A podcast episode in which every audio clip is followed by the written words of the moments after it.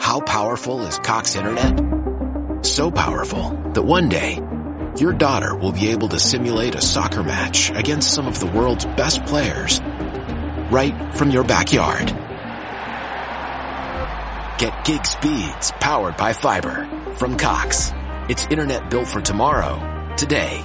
Internet delivered through Cox's hybrid fiber coax network. Speeds vary and are not guaranteed. Cox terms and other restrictions apply. Este, este pa- Impro Pan Talk se tenía que hacer en el Gótico hoy jueves y ah, por circunstancias ajenas a nuestra voluntad, como ya sabéis lo que está pasando, pues bueno, hemos decidido hacer, em, hacer, bueno, pues hacer una cosa online, ¿vale? Intentaremos que sea el mismo formato. Es decir, nos habéis pasado preguntas. Quien tenga más preguntas por el chat nos puede ir pasándolas también, ¿vale? Y entonces eh, vamos a improvisar, digamos, todo lo que sería intentar comentar, contestar lo que sean vuestras preguntas, ¿vale? Esta era un poco la idea de, de este pantol. Em, nada, presentar a mis compañeros hoy invitados. Tenemos a Víctor Amat, muchos ya lo conocéis, él es psicólogo, neurolingüista, post-punk y, bueno, muy asido en redes sociales por sus reflexiones y memes varios.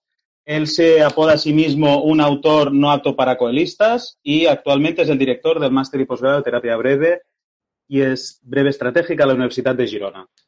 A su lado tenemos a Lucas, Lucas Burgueño. Él es un psicólogo. No, ¿dónde vives, Lucas? ¿Dónde vives? Coméntalo, que no estás en Barcelona tú. No estoy en Barcelona, yo vivo en Valladolid.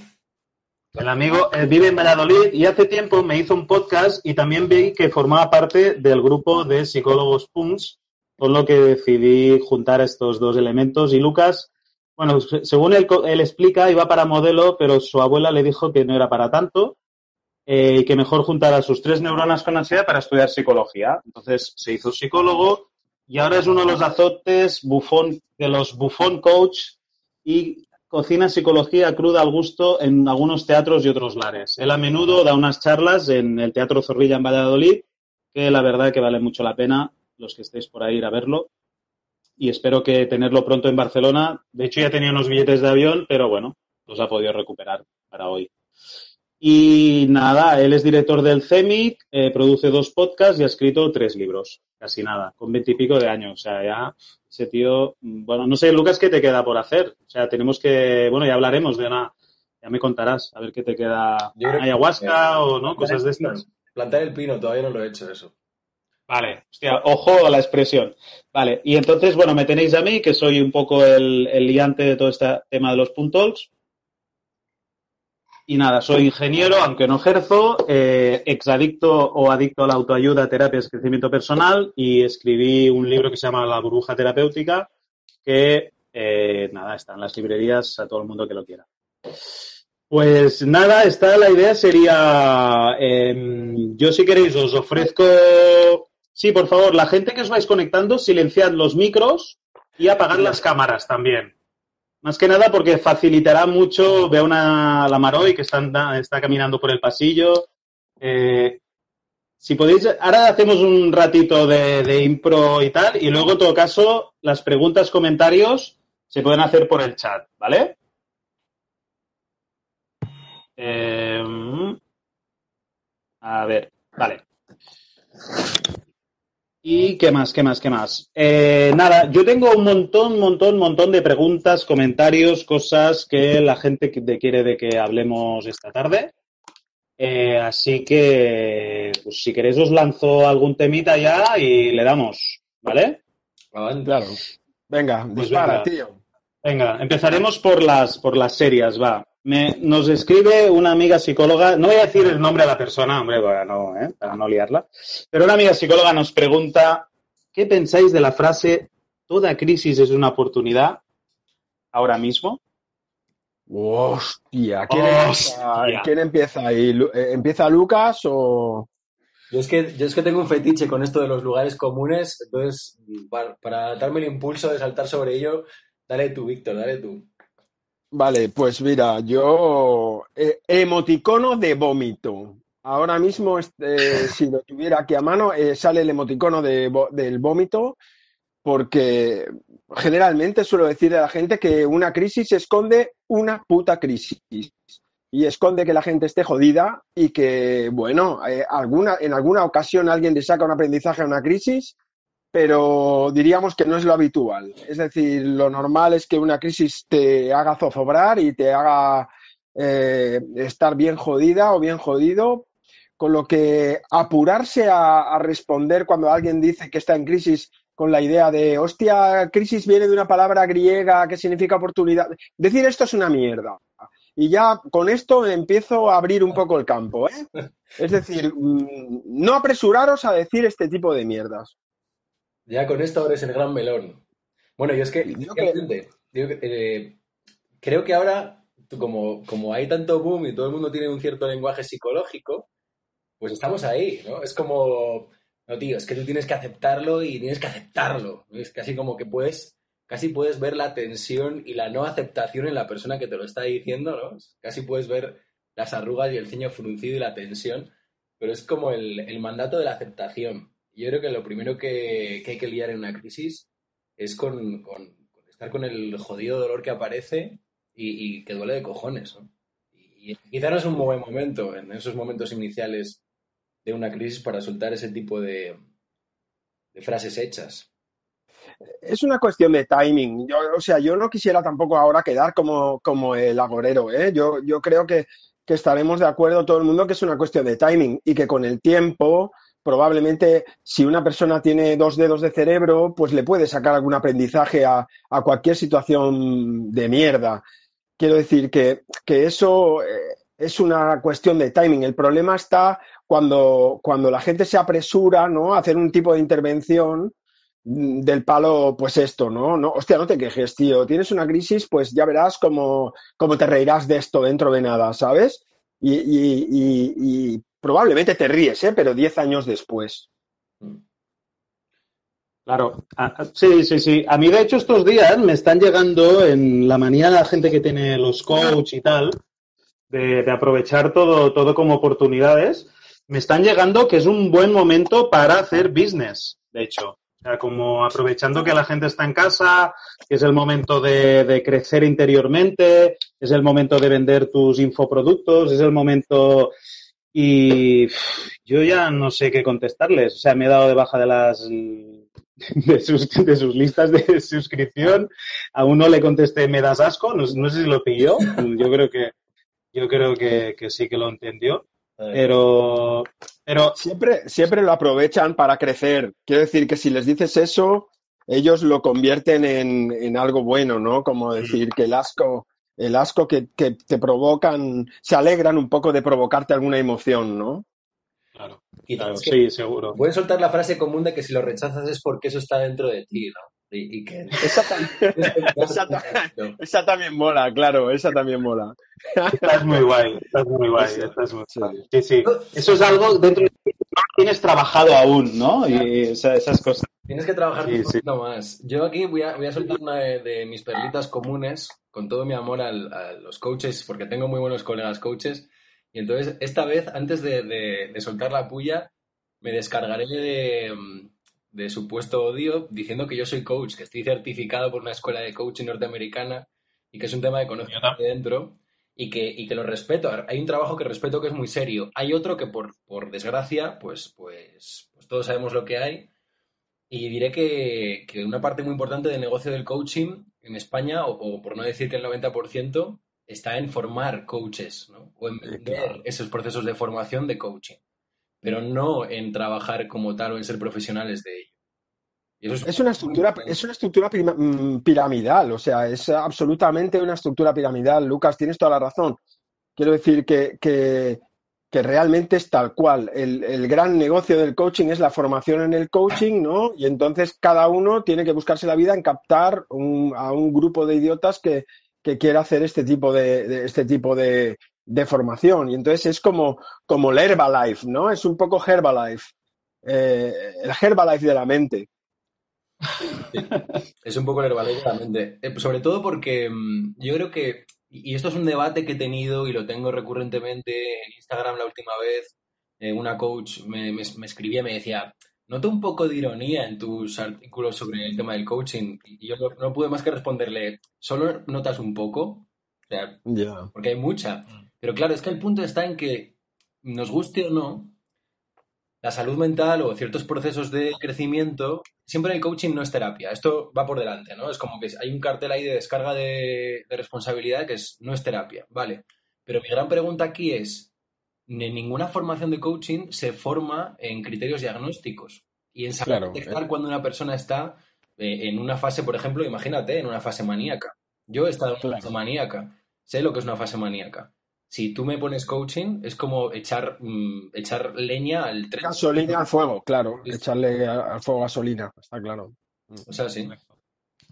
Es tal cual. Eh, o sea, realmente diríamos que yo no quisiera centrar ahora la queja en eso, porque al final también le damos un poco alas a ese tipo de negocio, pero, pero estoy con vosotros de que la situación es absurda. Quiero decir que cualquier, cualquier tipo de proceso que se realice en el cual se esté comentando la posibilidad de superar un bloqueo o de superar una dificultad, estaremos enfrente de un proceso psicoterapéutico. El problema es que los, psicólogos no hemos sabido vendernos e incluso, fíjate, eh, el propio colegio de psicólogos tiene un departamento de coaching donde a lo mejor viene un señor que no es psicólogo a explicar cómo hay que hacerlo. Esto es terrible. Quiero decir que nosotros hemos tenido un marketing de mierda, por un lado, ¿no? Y por el otro lado, pues eh, entender que justo cualquier proceso de cambio donde se incorpore eh, trabajar una limitación, pues eso no es más que psicoterapia y, punto. Y, yo no estoy diciendo que esté mal que una persona haga coaching, pero que lo haga teniendo una formación mm, reglada sobre el asunto. Me refiero, como decía Lucas hace un momento, al final, si tú no tienes la capacidad de hacer un cribado diagnóstico de la persona que vas a tener enfrente, hostia, es que se te puede brotar con una facilidad pasmosa. De hecho, luego hay que recomponerlos, ¿no? Mm. Sí, sí. sí. Eh, bueno, a ver, para, para quitarle un poco de peso, que esto se está poniendo muy serio. Me preguntan por aquí. O sea, que esto, iba a ser, ¿Eh? que esto iba a ser un poco con humor, ¿no? Sí, no, no, os veo, os veo ahí. Bueno, a ver, es que eso os quería preguntar, ¿no? Porque hay una persona que me dice eh, por aquí, ¿no? Que tenemos, a ver, ¿qué pasa con el humor en tiempos de guerra, ¿no? Em, claro, ¿cómo nos lo tomamos todo esto? O sea, ¿esto es para tomárselo en cachondeo? ¿Se acaba el mundo? ¿O es tan tan grave que no puede haber espacio para el humor? O porque, claro, a mí me han dicho de todo, ¿no? Yo hay momentos en que estoy en la mierda, ¿no? Como un poco todos. ¿No? Y hay momentos en los que, en los que me parto de risa porque esto, bueno, ya con plan nihilista, todo esto se va a tomar por culo y, vamos y ya quemamos las naves, ¿no? No sé, ¿qué, tenemos que hacer con todo esto? Yo solo voy a dejar ahí un apunte, que es que realmente yo creo que para poder reír honestamente hay que poder llorar honestamente. O sea, mm, creo que no hay, no hay ni que fabricar la, la risa y el descojone, ni hay que tampoco sumirse en el drama. Si, si, llega el, si llega el drama, se llora y cuando uno, no sé si os ha pasado alguna vez, ¿no? Pero uno a veces está conteniendo un malestar y, por fin lo, le das espacio hablando con otra persona o con un colega o con tu terapeuta y, después de, darle espacio a esa miseria personal, empieza a aparecer un espacio también para el, para el humor, ¿no? para la risa. Porque lo, lo estar comprimiendo ahí. Sí, yo pienso que no, ¿eh? Yo pienso que nos vamos a morir todos y que esto es una puta mierda y que de esta no salimos bien. O sea, vamos a entrar en una crisis mortal. Eh, yo no le veo el sitio por donde ponerle humor a esto. Quiero decir, el único humor que le podemos poner es a, yo qué sé, a escuchar, a, escuchar al rey diciendo cosas, porque es en el único punto donde le he visto una cosa humorística. Eh, esto va a acabar mal, lo tenéis claro, ¿no? O sea, yo no sé la gente que se ha conectado aquí que estaba esperando, pero, pero vamos, que esto va a acabar mal. Yo, yo de vosotros me pondría a follar inmediatamente intentando, intentando resolver la cosa en la medida que se pueda. Yo solo digo que al final... En catalán decimos allá de follado, follado, follado que el mon se acaba. Pues sí, sí, o sea, esto va a ser así. Al final del punto, de hecho, hemos preparado un, descuento especial para un seguro de vida que hemos montado entre los tres, una empresa de seguros de vida, y, si estáis interesados vais a tener un descuento ahí importante. Es broma, el punto está totalmente en contra de todo tema neoliberal. O sea, ya basta. basta, que el neoliberalismo nos ha llevado a la mierda, coño. Joder. Eh, hoy publicaba Sisek, o sea, un libro, ¿no? Ha sacado Sisek un libro express hablando del tema, ¿no? Y diciendo que al final la salida es una dictadura comunista basada en la ciencia, ¿no? Eso da, eso, ¿ves? Eso sí que es un punto de, para reír, coño. es que, es que mm, sí, sí, sí, ¿por qué, ¿por qué no? O sea, sí, es que yo, yo, yo como veo que el sistema actual nos lleva donde nos lleva y, y, yo, yo una cosa que te escuchaba, Víctor, es el tema de, bueno, os, supongo que os habla gente con mucha ansiedad y estáis atendiendo online a personas con ansiedad y tal, eh, pero, pero claro, o sea, lo que dices tú, o sea, muy bien, tratas la ansiedad y tal, pero es muy complicado, ¿no? Actualmente, porque ¿cómo tratas una ansiedad si no tienes ni idea del escenario que va a haber? ¿No? A mí me pasa ahora, cuando yo tenía unas cosas para escribir y me pedían del sitio que escribo, me decían, hostia, escríbenos algo. Y digo, ya, pero ¿qué te escribo? Eh, de, de, marketing, o sea, de, pero que si dentro de dos meses no sabemos el mundo dónde estará, ¿no? Muy complicado, ¿no? Este escenario. Bueno, esa es, esa es la base, eh, yo no sé qué opinaréis vosotros, pero, pero vamos que la base del problema, mmm, diríamos emocional que hay detrás de todo esto, es precisamente la incertidumbre, el no tener ni puta idea de por dónde va a petar esto, no sabemos si va a salir, eh, cómo, cuánto va a durar. Ya empezamos, pues no sabemos cuánto va a durar, no sabemos cómo, si nos vamos a contagiar o no. Eh, no sabemos si ya estamos contagiados, pero no tenemos síntomas. Es decir, eh, es un no saber constante y entonces la ansiedad se sobreviene cuando uno busca información e intenta tener una certeza en una cosa que obviamente es imposible tenerla, ¿no? Hasta que no haya pasado un año no sabremos al final cómo. Este es el típico problema que se resuelve, o sea, que, que se conoce a través de la solución. Hasta que no se haya resuelto, no sabremos de qué iba este problema. Entonces, eh, eso es lo que genera ansiedad en la gente. Yo creo que la incertidumbre es muy, muy, muy difícil de llevar. Al final, lo que no podemos es pretender dar certezas, ni los psicólogos, ni los médicos, ni nadie. Se trata de hacer lo que, lo que se pueda, ¿no? Yo sí que estoy muy en contra de dar certezas. Eh, me parece que, que, y de hecho creo que lo comentaba en un podcast hace muy poco, que no podemos ni que va a acabar, no podemos decir ni que esto va a acabar mal ni que va a acabar bien. O sea, no tenemos de facto ni puta idea de cómo va a acabar. Pero lo que sí que mm, aquí por, por, por echar otra línea, ¿no? que, es la de no caer en las recetas fáciles y los lugares estos comunes, yo creo que... Mm, vuelvo al tema de la ansiedad, ¿no? Yo creo que antes del coronavirus mm, había mucha gente también con ansiedad. Ahora quizá esto está, está pegando más fuerte porque un mecanismo de liberación de la ansiedad pues puede ser más actividad física o el encuentro con otras personas o con seres queridos, el contacto físico, las interacciones sociales, trabajar, ¿no? Eh, pero yo creo que ahora Em, es como hay un momento de, que te tienes que quedar tú a veces a solas con tus mierdas, ¿no? Y eso estaba antes, ahora está en modo heavy y volverá a estar cuando esto pase. Entonces yo creo que sí que hay una parte ahí de saber reconciliarse uno con, su, con sus partes, bueno, pues con, cosas que todos nos gustaría estar haciendo y no podemos estar haciendo, pero que en un punto es paralelo también a, nuestra, nuestra vida fuera del coronavirus, antes del coronavirus, este proceso de frustración o de, o de fracaso lo vivíamos también en otras situaciones, sin quitarle gravedad a lo que estamos sintiendo ahora y por lo que estamos pasando ahora. Pero creo que hay procesos que son, son comunes a nuestro día a día. No sé qué pensaréis vosotros. Eh, estás dando, perdón, perdón, perdona, Josep. Eh, estás dando en una clave que es muy importante y, y, es así. Es decir, el hecho de, de, estar solo cada uno con sus mierdas y no poderlas distraer de ninguna otra manera, ¿no? Es, eh, es lo que puede hacer que, las, que algunas personas se sientan peor en el confinamiento. Sin embargo, no hace mucho, ayer o anteayer, estuve hablando con una paciente mía que tiene un TOC, miedo de contagiarse con virus, y está estupenda, encerrada en su casa, haciendo, o sea, ha logrado normalizar su TOC de tal manera que ella dice, hostia, pues veis, todo lo que yo decía está pasando. Eh, quiero decir que ella se ha liberado completamente porque incluso en su casa todo el mundo le podía hacer caso, ¿no? Esta es la típica, es lo que decías antes, eh, Lucas, no sabemos nunca cómo se va a interpretar la realidad, ¿no? Si, si, para, si va a ser una mierda o no, también va a ser siempre en función de lo que, de lo que cada uno traiga de su casa, ¿no? Hmm. Sí, y yo creo que hay una parte que esto cuando, cuando precisamente me tocó preparar lo del teatro, el año pasado que hablábamos de la felicidad, en una de las investigaciones que revisaba, era que nuestra felicidad, o como lo queramos llamar a esa cosa, tiene mucho que ver con un componente de comparación social, ¿vale?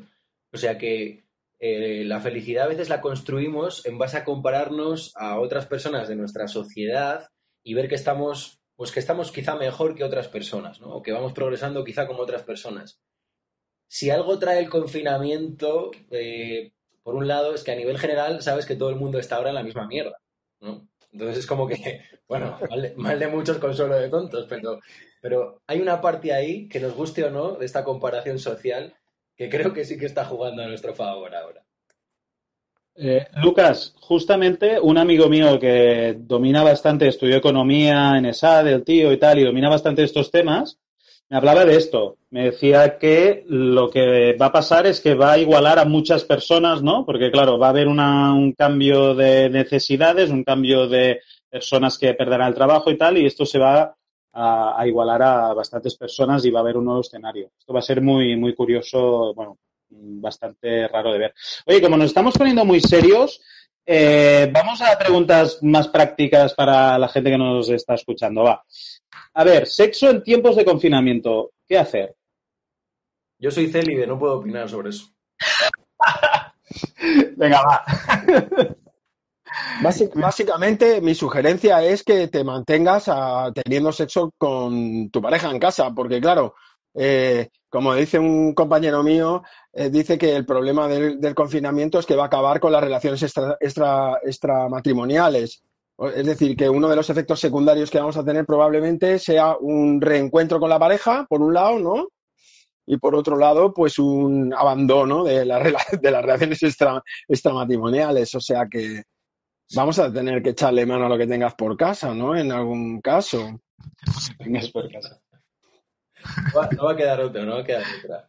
Sí, sí, sí. Claro, al final, al final es un poco que o te reconcilias o te reconcilias, ¿no? Pues no está mal, no está mal. Yo, vamos, sexo en tiempos de confinamiento, estupendo. Como antes del confinamiento. Cada uno lo que necesite y en la medida en que pueda conseguirlo. Entonces, pues quizá es para la gente que está aislada, ¿no? Claro, es que tampoco aquí se puede recomendar ir a visitar al vecino, porque esto ahora... Bueno, este es un problema de... O sea, claro, no estamos contabilizando la gente que está sola, ¿eh? Hay mucha gente que está sola y que está pasando el confinamiento sola. Incluso gente que no ha podido comprarse el Satisfyer. Quiero decir que, que, hay mucha gente que incluso está huérfana de Satisfyer en este momento y, tiene que bancárselo sola. Eh, ahí tenemos un problema social también, ¿eh? Pero ojo que el Satisfyer, y esto no quería dejar de decirlo, es el, el aliade masculino número uno por excelencia a día de hoy. Es el, gran aliade del feminismo hoy en día. Por supuesto, claro. Bueno, ya eso nos lleva a la extinción absoluta en, poco tiempo. Estoy, estoy, totalmente de acuerdo. Un placer. Claro, es que eh, eh, mm, yo es que creo que se dan dos escenarios. Vamos a poner el primer escenario ese del de que estás con tu pareja o con alguien con el quien tener sexo en la, misma casa. Y, ahí puede haber dos cosas, ¿no? Puede haber un bajón de sexo o un subidón. Entonces, porque la ansiedad, no sé, ¿no? Como que te la corta un poco las ganas de follar, entonces a lo mejor, bueno, mm, tienes que esperar un momento. ¿Cómo, cómo se enfoca esto? O sea, es yo le digo cuando viene la ola, que te viene el subidón, bueno, aprovechar ese momento, follar mucho, y los días de más ansiedad, que no tienes ganas y tienes el bajón, pues bueno, pues esos días pues, miras más Netflix, ¿no? Hay un poco ahí de... No sé cómo lo veis. Joder, yo como sabía que sois un poco pervertidos, eh, traía aquí un, un, meme de Sisek que justo han colgado y que habla de eso precisamente, de, de el imperativo de gozar, ¿no? El imperativo de gozar y que si me permitís voy a leer em, voy a leer aquí un poco la viñeta. Dice, este imperativo de gozar es más dañino que la prohibición. Dice, antes era posible encontrar el placer a pesar de las prohibiciones, transgrediendo las normas. Ahora las normas ya no pueden ser transgredidas y lo que antes se hacía por placer se hace por obligación, por lo que deja de resultar una fuente de placer. Entonces en la viñeta, está muy graciosa, lo tenéis en uno de los grupos de SISEC, Dice, joder, es que ahora no solo tengo que tener sexo, sino que encima es que tengo que tener ganas. No, incluso, y encima tengo que disfrutarlo ya, que es la hostia ya. Es decir, la obligación está ya no solo en tenerlo, sino además disfrutarlo. Nos hemos vuelto locos ya. Mirad, yo, yo como pienso que la psicología es la disciplina que, que, que rechaza la generalización, ya de entrada, ¿no? Como disciplina, diríamos, a nivel epistemológico, eh, la, psicología ya dices, hostia, es que no se puede generalizar nada, ¿no? Antes decía Josep, hostia, cuando uno está ansioso, pues igual se le quitan las ganas, pero es que por ahí hay gente que cuando está ansioso le vienen las ganas, ¿no? Entonces vamos a encontrar un poco de todo, vamos a encontrar el ansioso que va a acorralar a, su, o la ansiosa que va a acorralar a su pareja en alguna esquina y ahí, como dice Sisek, pues uno de los dos se va a ver obligado a tener que, que ser feliz eh, como podemos encontrar gente que se congele ¿no? y que se meta en el freezer todos estos días. O sea que puede pasar cualquier cosa. Por eso es tan difícil dar recomendaciones cuando hablamos de psicología, ¿no? Claro.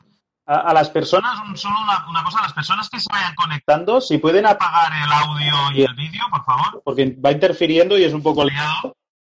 Gracias. Nada, es en la abajo, en donde está la camarita y el micro, si lo pueden apagar porque si no, a veces aparece y aquí es un lío.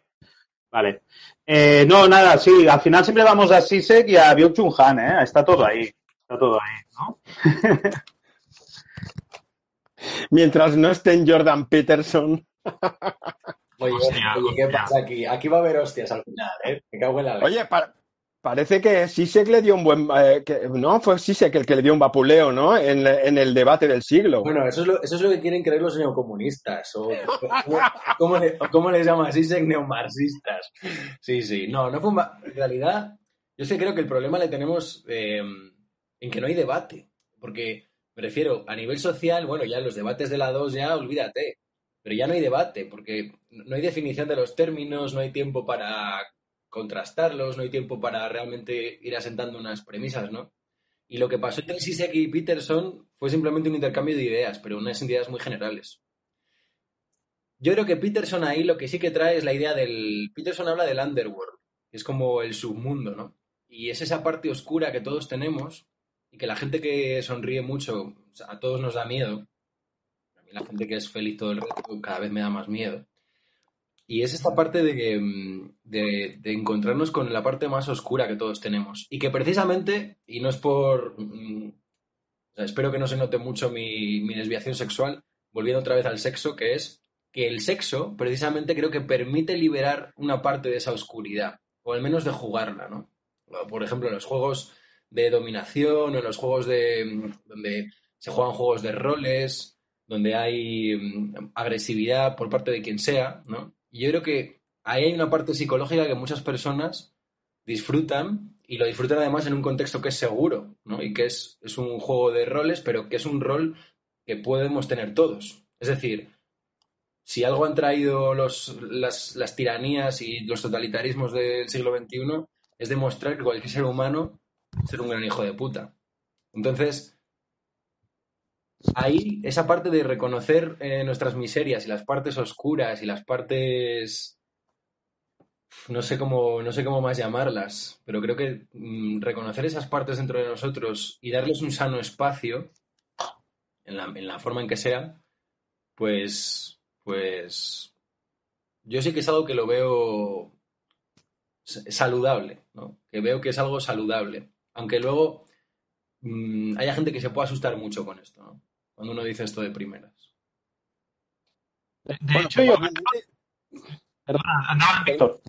No, no, no, no, andaban, Josep. Perdona, perdona tú. Solo quería hacer un pequeño apunte de, que todo esto que estás diciendo, de hecho, yo creo que el confinamiento, eh, bueno, y se, solo hay que mirar Netflix, está, se está disparando todo el visionado de todo el tema de pelis de terror, eh, nos está llevando a muchos espacios oscuros. Digamos que como estamos viviendo una especie de distopia en directo, eh, nos, no, bueno, no, no, mm, supongo que todo esto aún no estamos a tiempo de ver qué está pasando, ¿no?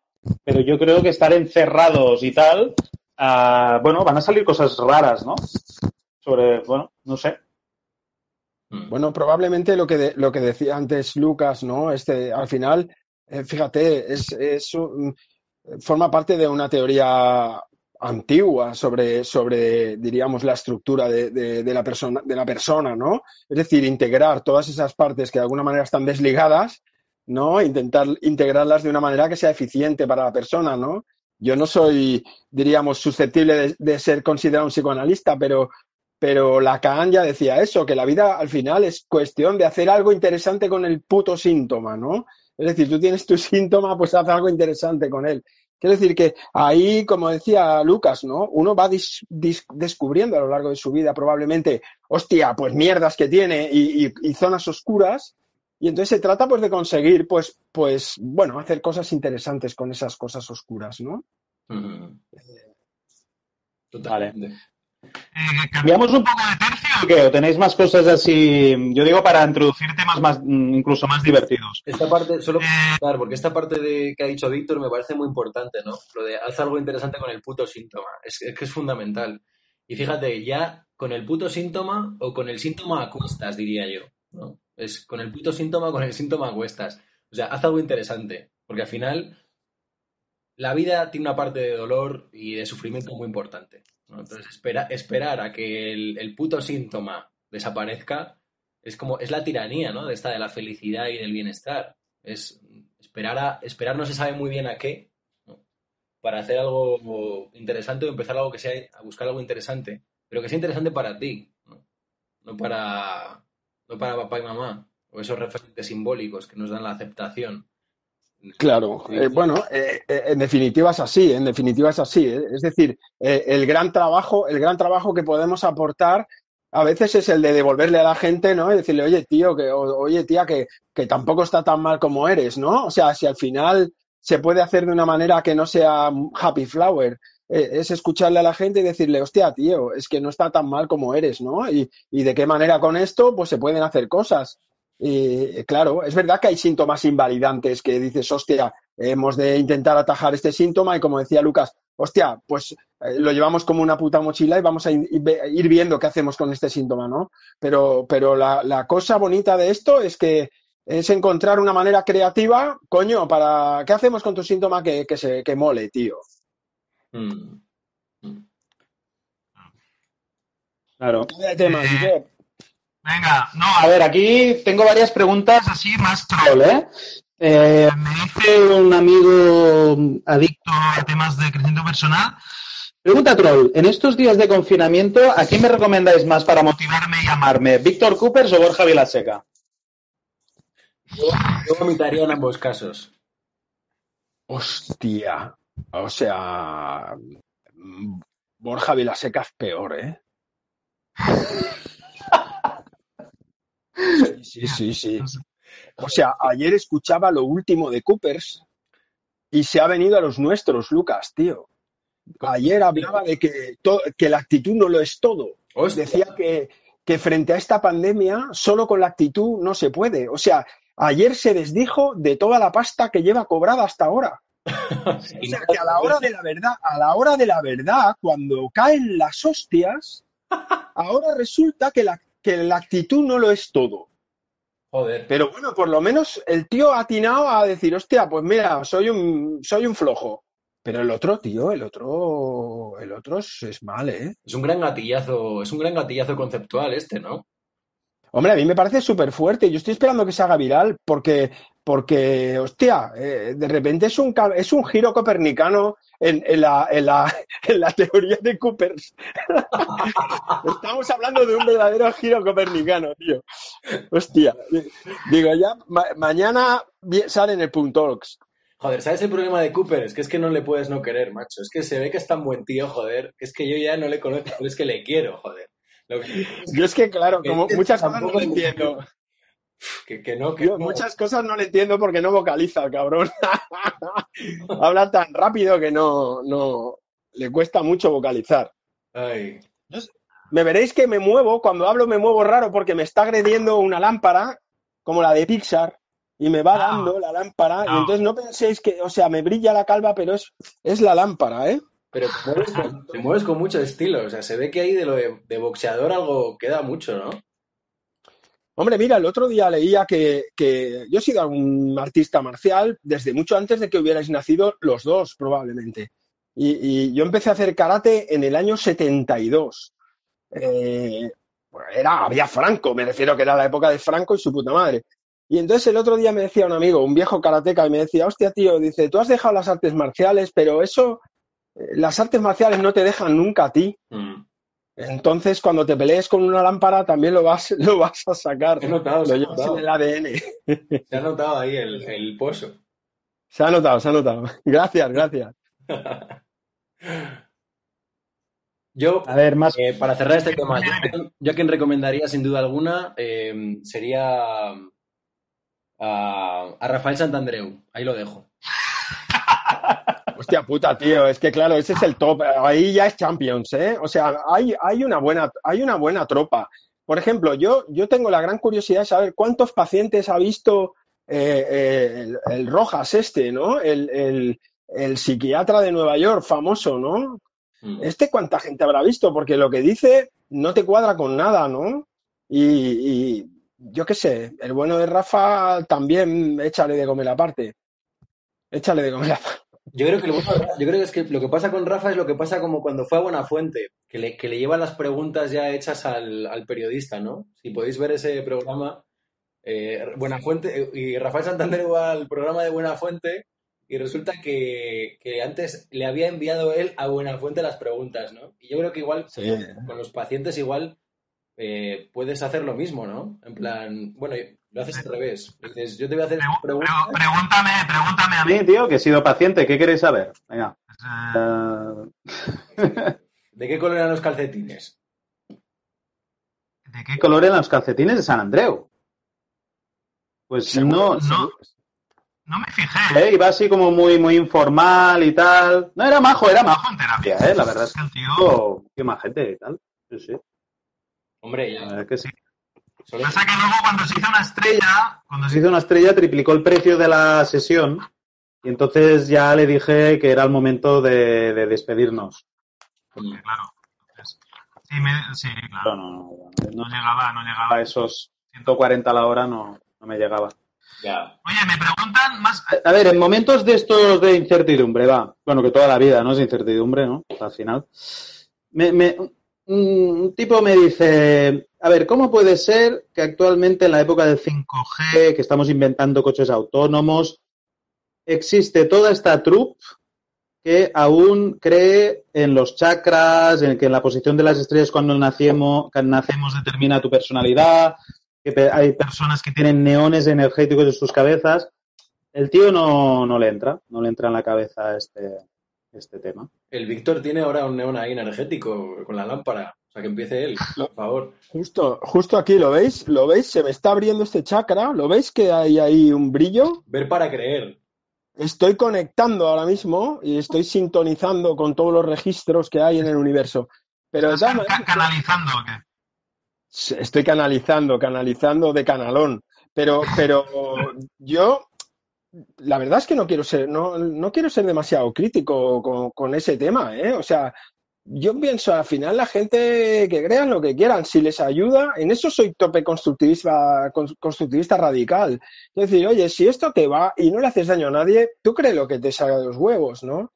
Quiero decir que al final eh, es verdad que, no hay evidencia de, bueno, pero es que hay tantas po- pocas cosas con evidencia, ¿no? Eh, nosotros hacemos terapia, pero yo os lo digo sinceramente, yo voy a, ahora voy a, voy a ir a tumba abierta, quiero decir, si a mí me viniera un tío con una cámara oculta y ve una sesión mía con, unos con un paciente, yo creo que podría tergiversarse mucho la- diríamos, lo que se interpretara ahí. Entonces, para mí hay una parte donde la gente tenemos obviamente unas creencias, pensar que hay unas creencias que son racionales de por sí ya es un enfoque neopositivista que, que igual yo no comparto del todo, ¿no? Bueno, eh, es verdad que para ejercer ciertas profesiones sí que por favor voy a pedir que la gente tenga carné, porque eso ya lo decía mi padre. Mi, mi viejo decía, oye, mm, si hay que ser gilipollas, gilipollas con carné, o sea, que te sacas la carrera y hagas lo que y haces de gilipollas, pero tienes el carné, ¿no? Entonces, por lo menos que tengan el carné. Pero una vez la gente, el cliente, el paciente, que crea lo que quiera. Yo a mí me viene gente que habla con los, oye, eh, hablemos de dispensa, joder, hablemos de dispensa, el gran doctor en quiropráctica, Joe Dispensa, ¿no? Que pertenece a una secta y el tipo dice que habla con un extraterrestre que tiene 35.000 años, ahí lo dejo, ¿no? Y el tío vende libros a punta pala. Entonces, la gente, oye, la gente vota al PP y vota a, Vox y votan a Podemos y quiere decir que cada uno vota lo que quiere, ¿eh? Al final, yo creo que la buena, el buen tratamiento psicológico debería estar más allá de eso y ser capaz de jugar con eso, ¿no? Y decir, mira, con esto que tú crees, chaval, vamos a hacer algo. Mm. Yo es, una, es un equilibrio muy jodido, la verdad. Porque además yo soy un, un defensor, entre comillas, pero es casi una defensa por oposición, ¿no? Es como, como no tenemos nada mejor, de las técnicas que tengan un mínimo aval empírico. Pero claro, y, esto es un debate interno de la psicología que pocas veces se comparte en puertas para afuera, porque algunos dirían, wow, eso es tirar piedras contra nuestro propio tejado, no sé qué. Y la cuestión está aquí.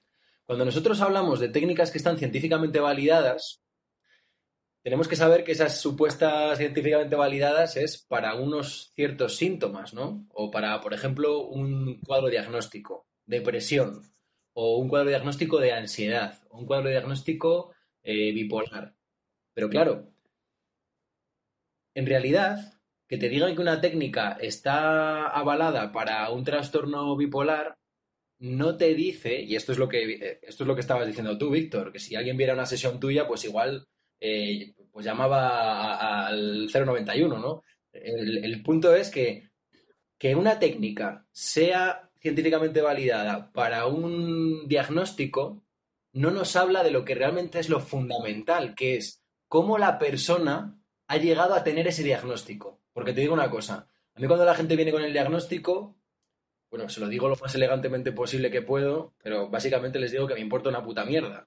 ¿Por qué? Porque a mí la etiqueta diagnóstica no me dice nada, ¿no? Alguien me viene y me dice, no, yo es que soy un ansioso social, no, es que yo eh, tengo una depresión mayor, no, es que yo, vale, bien, gracias, lo recojo, recojo el historial, todo lo que tú quieras, luego me lo miro, me lo estudio, pero eso no me cuenta nada de cómo tú has llegado a tener esa etiqueta, cómo te han llegado a poner esa etiqueta quien sea, o yo si hubiera tenido que elaborar un informe para X organismo, ¿no? Estamos atrapados ahí en la psicología, pero realmente las etiquetas diagnósticas nos cuentan muy poco de lo que se te fragua a ti dentro como ser humano. Yo creo que esa es la, potencia. Volviendo a la pregunta esta, porque me he ido ahora un poco por las ramas. Me he ido, pero volviendo a los, chakras y volviendo a, a las canalizaciones y a todo esto. Otro tabú también es que muchos psicofármacos, supuestamente antidepresivos, supuestamente ansiolíticos, no son más efectivos que el placebo. Es decir, que una pastilla de sacarosa. Entonces, claro, mm, dígame usted entonces qué está haciendo ahí el efecto. Los chakras, tío, los chakras. Claro, tío. Claro, a ver, yo creo que al final es una cuestión, una cuestión estratégica, gente. Quiero decir, eh, lo que haces te funciona, sí, pues tira. Lo que haces no te funciona, no, pues cambiemos. Quiero decir que al final, como decía Bill Hanlon, eh, decía, hostia, eh, un psicólogo nunca debería quedar a cenar con una hipótesis. O sea, no, no, ya no, ya no casarte, o sea, no te cases con una hipótesis, ni siquiera salgas a cenar, ¿no? Porque las hipótesis son para ser cambiadas. Al final son maneras de trabajar y, y cuidado, porque esto la gente que lo escucha lo puede tomar como que, hostia, esto no es nada serio, ¿no? Pero es muy serio. Decir, oye, si a ti lo de los chakras te está funcionando, adelante con lo de los chakras. Y al revés, si lo del chakra no te está funcionando, pues a lo mejor tómate una paroxetina. Y al revés, y tío, si la paroxetina no te está funcionando, a lo mejor lo que te toca es hacer otra cosa, ¿no? Y yo creo que, que por eso os decía antes que es la, diríamos, la disciplina científica que menos podemos generalizar, ¿no? Eh, yo tengo mis dudas ahí sobre dónde encuadrarlo, ¿no? Como, como, como disciplina de la salud, hostia, ¿dónde lo metemos a esto, no? Hmm. Porque, claro, se puede validar un tratamiento, obviamente se puede, se puede validar con una serie de estudios, pero yo también quiero saber quién los ha hecho, cómo están eh, validados, qué, qué, qué terapeuta ha puesto en práctica el protocolo, si hay, si la variable terapeuta es importante o no, quiero decir, si el mismo protocolo aplicado por otro terapeuta va a dar el mismo resultado o no. Quiero decir que son cosas que, hostia, que dan para otro puntos. Eh, igual para gente que sabe más que nosotros y eh, con el rollo científico y metodológico. Pero yendo, volviendo al principio, ¿no? Vamos a ser sofistas, ¿eh? Volveremos al principio para decir que es una mierda todo lo que sea de apertura de chakras y todo esto. Que quiere decir que al final para muchísimas cosas, eso no está dando ningún tipo de apoyo ni, ni resultado. Y lo que suele ocurrir es que mucha gente que se dedica a esas cosas lo que intenta es generar cada vez más demanda, ¿no? Eh, es como, hostia, como no lo arreglas, pues hacemos otra cosa y hacemos otra cosa y hacemos otra cosa y hacemos, hostia, y ahora hacemos un tipi, nos metemos en una jungla y llamamos a, ¿sabes? Y vamos entrando en una, en una dinámica donde el propio Josep en su libro lo dice claramente, ¿no? Empiezas, pero no sabes dónde acabas. Hmm. Mira, yo estoy en mi, mi oposición frontal a esta mierda viene de lo siguiente viene de, que se empiece de la premisa falsa para mí. Claro, esta es para mí, porque yo esto no lo puedo discutir, me refiero. Que somos seres de luz. Pero vamos a ver, ¿qué cojones que somos seres de luz? O sea, yo soy un puto primate, ¿vale? Y la psicología evolutiva lo que me dice es que tengo un instinto de territorialidad y solamente tienes que ir en el metro o en el bus y que alguien se te pega al culo para sentir la territorialidad, ¿vale? Eh, experimento celos, experimento un miedo que te cagas, experimento hambre y cuando tengo hambre me pongo de mala hostia además. Yo no sé si os pasa a vosotros, pero yo con hambre, o sea, no conozco ni a mi madre. Entonces, para mí, la gran... No tengo ningún problema con la espiritualidad, ni con los chakras, ni con, ni con nada de esto. De hecho, he practicado meditación, he estado en un linaje budista, estudiando con mucho ahínco, lo conozco bien y lo respeto muchísimo. Pero cuando más lo respeto es cuando se parte de una base honesta. Y la base honesta es la base, mm, para mí, la base evolutiva. Es decir, que si un día me sorprendo eh, queriéndole arrancar la cabeza a alguien, pues, pues integrar eso, ¿no? O sea, saber que eso también forma parte de mí y no hacerme el, loco ni hacerme de cruces tampoco, porque para mí hay una, cosa muy interesante, que es que hemos cambiado la culpa, la culpa y la gran culpa judio-cristiana y ahora la hemos cambiado por la culpa, la gran culpa y la culpa, ¿vale? Del desarrollo espiritual y de el ser la hostia de evolucionados y no estar consiguiéndolo, ¿no? Entonces, para mí, el, la farsa no, viene ahí. El resto puede ser súper útil. Pues yo os voy a decir una cosa. Yo sí soy un ser de luz. Ah, ahí lo dejo. sí, sí, ahora mi esencia, mi esencia es luminosa y acercaos a mí porque os daré luz. Os la puedo compartir. Oye, yo también tengo aquí una de estas, ¿eh? ¿Lo ves o no? ¿Lo ves? es cuestión de poner actitud, coño. Sí, sí. Tú, Josep, tú, para... ¿No, tienes no tienes luz por ahí. No, yo, yo arriba siempre. Yo, es el... yo siempre tengo abiertos el chakra superior. Siempre, lo tengo abierto. Y el, y, el, y el inferior lo tenía muchos años abierto, pero luego a base de cambiar la nutrición lo, lo fui cerrando. Lo fui cerrando porque se me abría demasiado ese chakra. Pero bueno, ya mejor. Mejor, mejor, mejor. Eh, bueno, eh, llevamos como 50 minutos. Ya no quedan muchas preguntas. Yo, si queréis, eh, os lanzo una última cosa que tengo por aquí. A ver qué os parece. ayer salió un artículo de en Lancet, ¿no? La prestigiosa revista científica, que decía que en China que la gente no quiere ya psicólogos y apoyo psicológico, sino, lo que quiere es poder descansar y tener más, más medios, ¿no?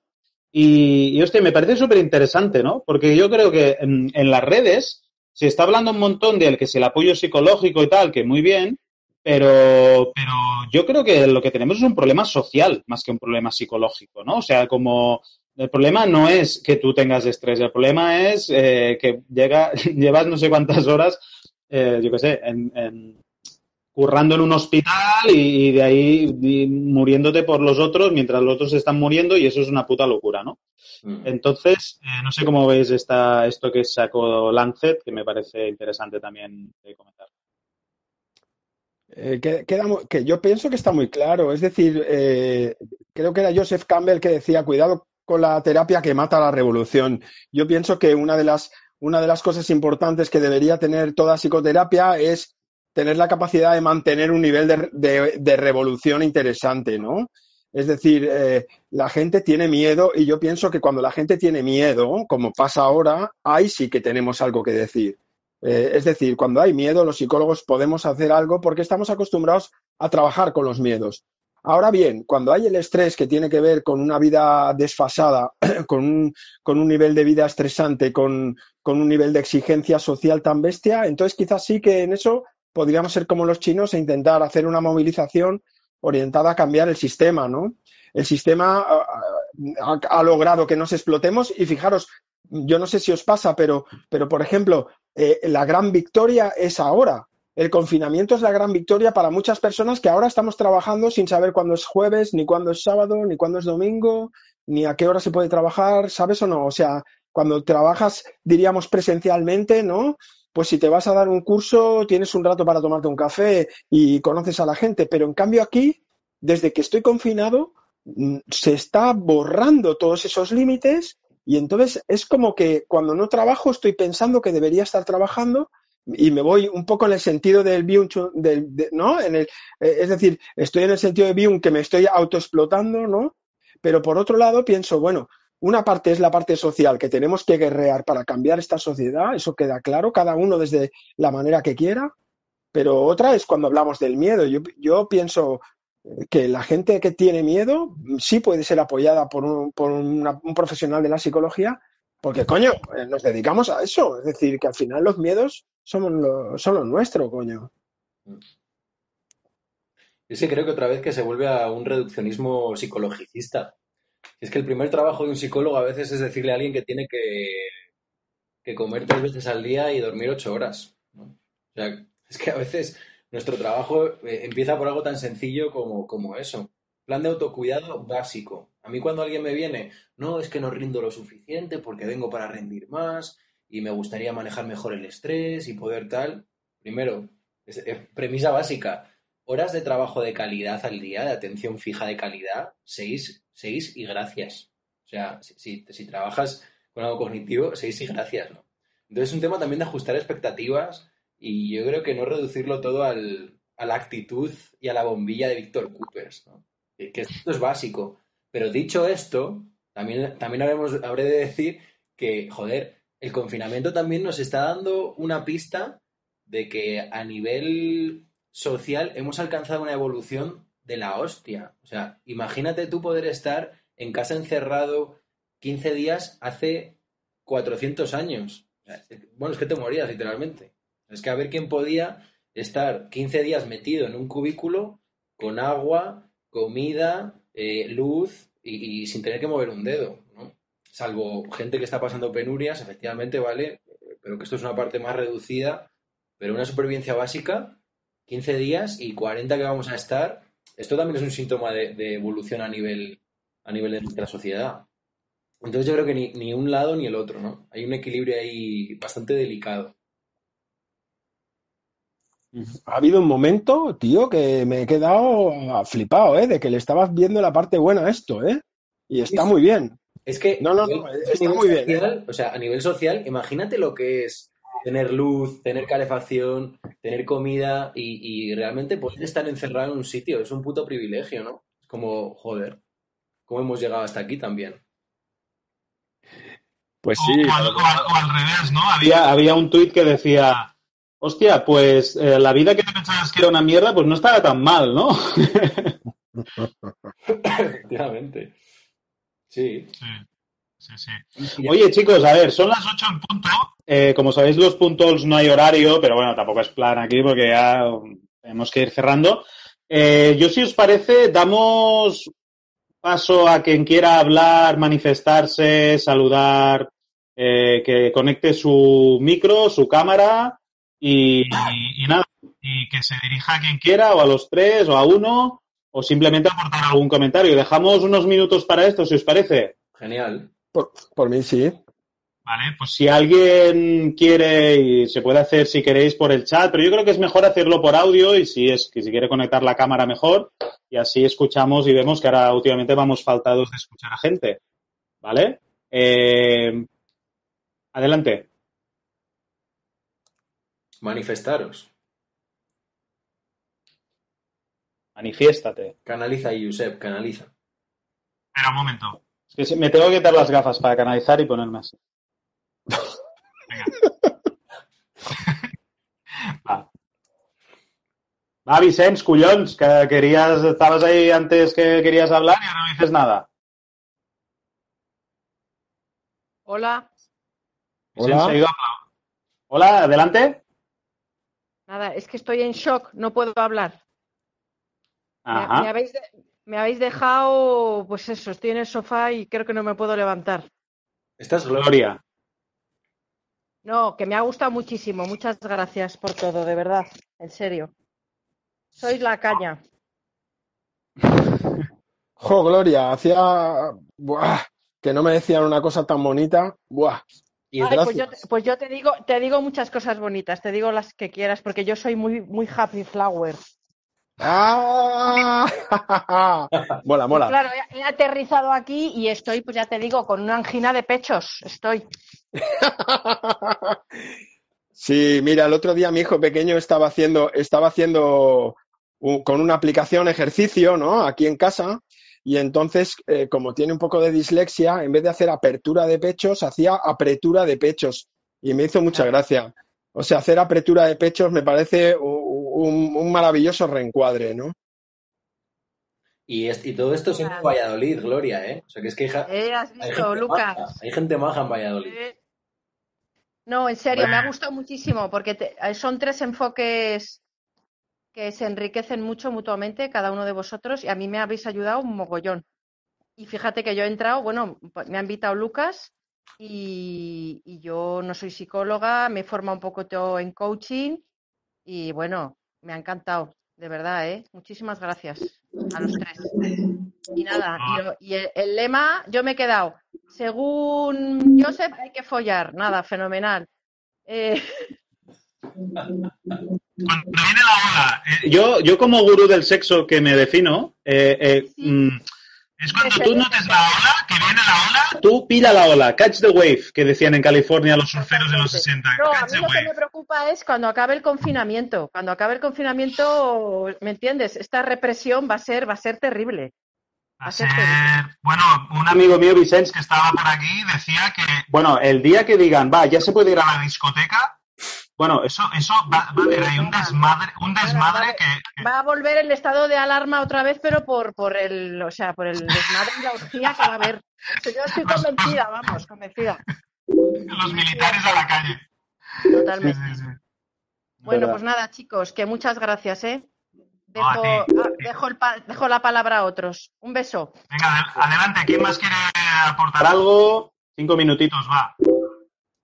¿Has visto a Rubén ahí? Sí, hola. Hola, Rubén.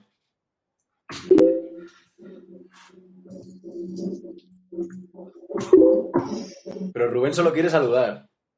Sí, Rubén era, bueno, No, saludar. está bien. ¿Alguien más ¿Quieres saludar o nada? o se está tomando un gin tonic, nos lo quiere enseñar, lo que sea? Si no, ya, vamos, dejamos, eh, cerramos la sesión para hoy hasta próximo encuentro Impro Talk. O sea Que nada. bueno, muchas gracias. Eh, Antes que nada, a los que me habéis mandado las preguntas, porque la verdad, algunas no las he contestado porque había algunas de muy surrealistas, pero sí que antes de despedirnos, quería, quería una, una fan tuya, Lucas, me pregunta por privado, eh, ¿por qué Lucas Burgueño solo se sigue a sí mismo en redes sociales. Uy, eso es muy de Borja, ¿eh? Eso es muy de Borja Eso es Vilaseca. muy, es muy de la seca esto. ¿eh? Es muy Hostia, de es Borja muy Vilaseca. Vilaseca, ¿eh? Ya, cada vez, cada vez- cada vez que alguien me dice eso, digo. Cuando, y ahí, Hitler también era vegetariano. Cabrón. O sea, Oye, pero una cosa, yo puedo constatar que eso no es cierto. Es decir, esta mañana yo he seguido a Lucas y él me ha devuelto y me sigue a mí. Por lo, mo- por lo menos a una persona sigue porque esta mañana nos hemos hecho un intercambio de, de seguimientos, ¿eh? pero yo creo que lo dicen por Instagram. Eh, bueno, Instagram, Instagram, hablo de Instagram. voy a confesar, voy a confesar. Em, Venga, confiesa. Pues es básicamente mi dieta, como tampoco tengo WhatsApp, ¿no? Es básicamente una dieta eh, baja en información, entonces me, expo me Ujú. exponer solamente a aquellas fuentes de información que me interesan. Y el tema de seguirme en Instagram solamente a mí mismo es pues, porque, o al CEMIC. En realidad sigo solamente a CEMIC y CEMIC me sigue a mí. Que CEMIC es la clínica. Y de esta forma es, es una forma. Soy débil, ¿no? Entonces, como la carne es débil, pues, pues prefiero no seguir a nadie en Instagram y, estar centrado en lo que estar, que es comparto lo que buenamente puedo y me vuelvo otra vez a, a la caverna. Muy bien, muy bien. Oye, eh, como la gente no participa, para cerrar, recomendadnos algo, algún libro, alguna serie, yo qué sé, así como para cosas de confinamiento, un libro de autoayuda, algo. Aprovechamos aquí que tenemos dos, dos monstruos de la psicología. O yo os voy a dar una anti-recomendación. Y es que no. Ah, perdón. Perdón, ¿eh? No, no, ¿En iba, qué vais iba- a- Es para los. Mira, que ya suena. Vale, Alba, di, di. Hola. Hola, Alba. ¿Y qué vais a creer cuando vuestras necesidades básicas no estén cubiertas y vuestros clientes no tengan ni comida ni puedan pagarse la consulta psicológica? ¿Dónde iréis a buscar cuando no os quede nada en la psicología? Yo- A buscar, cuando no nos queda nada en la... Pues yo me cogeré una escopeta y me iré a cansar al... Toda la boca. Iba, me lo has quitado de la boca, macho. Yo me cojo O sea, una escopeta y me voy a cazar conejos y a hacer parrillas. Claro, yo tengo tres bocas, tengo tres hijos para alimentar, o sea que, y soy cinturonero de karate, la voy a liar.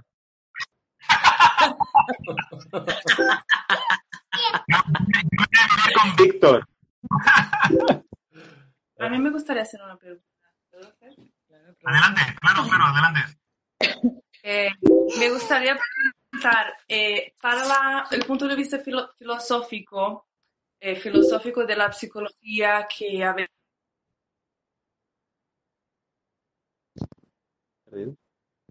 No, no, no se ha oído, ¿no? Se ha perdido la voz, ¿eh? se pierde la voz. eh, Ahora, ahora puedo preguntar, ahora. Sí. que eh, ¿dónde, dónde vosotros podéis encontrar la fuerza eh, interior, la fuerza eh, espiritual, si quieres, o el amor, o lo que sea, para sacar adelante en esta situación donde mucha gente está muriendo no se puede hacer nada y, y mucha gente tiene miedo y, y se siente débil y se siente ansioso. Todas estas emociones eh, de oscuras o... Que era de risa, que era de risa. No los, no los hundas más. Sí, eh, la pregunta es esta. ¿Dónde sacas la fuerza? ¿De dónde? ¿De la filosofía o Del humor. Bueno, es... mm, ¿Puedo comentar? Claro. Sí, claro. Bueno, yo mira, aquí, aquí apoyaría la, bueno, algo que creo que ha dicho Víctor Amat alguna vez. Eh, yo pienso que para, para empezar a, a comprender y, y en actuar de, de una forma que estamos buscando la respuesta, lo primero de todo que tenemos que hacer es aceptar, ¿no? la situación que es. Fijaros que esta situación, por más paradójica y, y extraña que parezca, esta situación ya está predicha eh, con, con años de antelación, incluso por, por Bill Gates en una conferencia de TEDx, y, eh, y la aldea global, de la manera que todo conflu- confluye en este modelo socioeconómico que vivimos y climatológico que ahora nos estamos dando cuenta, pues hace que eh, tengamos ya información y, da- y datos contrastados para entender que esto no es fruto de un día ni que esto es una gran casualidad, ¿no? Es muy importante mantenerse eh, muy bien informado y cuando eh, pues Josep, Víctor y, ostras, el, el nombre ahora del, del otro chico, del psicólogo que hablaba, Lucas, Lucas, o, em, Lucas. Lucas, perdona, Lucas, ahora em, me ha cogido. Eh, es muy importante recabar buena información y, y de gente eh, que realmente así, así la, la ha podido sacar a la luz, ¿eh? desde el ámbito psicológico, sociológico, desde demás ámbitos. Esto, aunque nos pilla desprevenidos, yo digo otra vez que esto no es una cosa eh, muy nueva, que ya habían datos para entender que una cosa de estas podía pasar y que, que lo único que nos queda es aceptarlo la normalidad y naturalidad de vivirlo de cada uno depender de experiencias previas, esto puede ser una forma de experiencia previa de una persona que haya tenido una lesión y haya estado mucho tiempo en casa lesionado o haya vivido una situación determinada de este tipo. Y luego, en cuanto a la conciencia colectiva de sobre todo lo que está pasando, yo creo que cada uno lo va a vivir de una manera muy particular y propia. Depende de la sensibilidad que tenga sobre su entorno evidentemente más próximo y esa conectividad que podamos tener con la identidad colectiva y, global que formamos todos. Entonces, no sé, yo, Alba, básicamente decirte que mm, con naturalidad no, no, te, no te autocastigues más allá de tus propios sentimientos, lo que sientas es así y bueno, hay datos que apuntan que si hacemos las cosas bien, eh, esto puede tener un pico y revertirse la situación, lo que pasa que se irá desescalonando muy a poco a poco. Esto va para, para, para, quiero decir, largo en semanas y hay que intentar aceptar esta realidad, ¿no? Bueno, no sé, yo me enrollo mucho, ¿eh? Bueno, talla, talla, Y- talla, talla. No, Que lo callen, que lo callen. perdón, si es que es, es, es terrible. terrible. Bueno, chicos, yo tengo, tengo que dejaros porque, porque la Yaya está patiendo y, y- y tengo que hacer la cena. O sea que tengo que dar de comer a mis churumbeles antes de que se acabe el mundo. Un Víctor, placer, Luca, Víctor. eh, muchas gracias. Gracias. Eh, pues nada, seguid a estos dos por redes sociales que publican cosas interesantes. Pues nada, muy buena experiencia. Nos vemos en una próxima. Ya os iré informando. ¿Vale? Un placer. Muchas gracias, Lucas. Muchas gracias, Josep. Gracias, Un placer de compartir con vosotros. Chao, chao. Chao a todos. Gracias. Nit. How powerful is Cox Internet? So powerful that one day, your daughter will be able to simulate a soccer match against some of the world's best players right from your backyard. Get gig speeds powered by fiber from Cox. It's internet built for tomorrow, today. Internet delivered through Cox's hybrid fiber coax network. Speeds vary and are not guaranteed. Cox terms and other restrictions apply.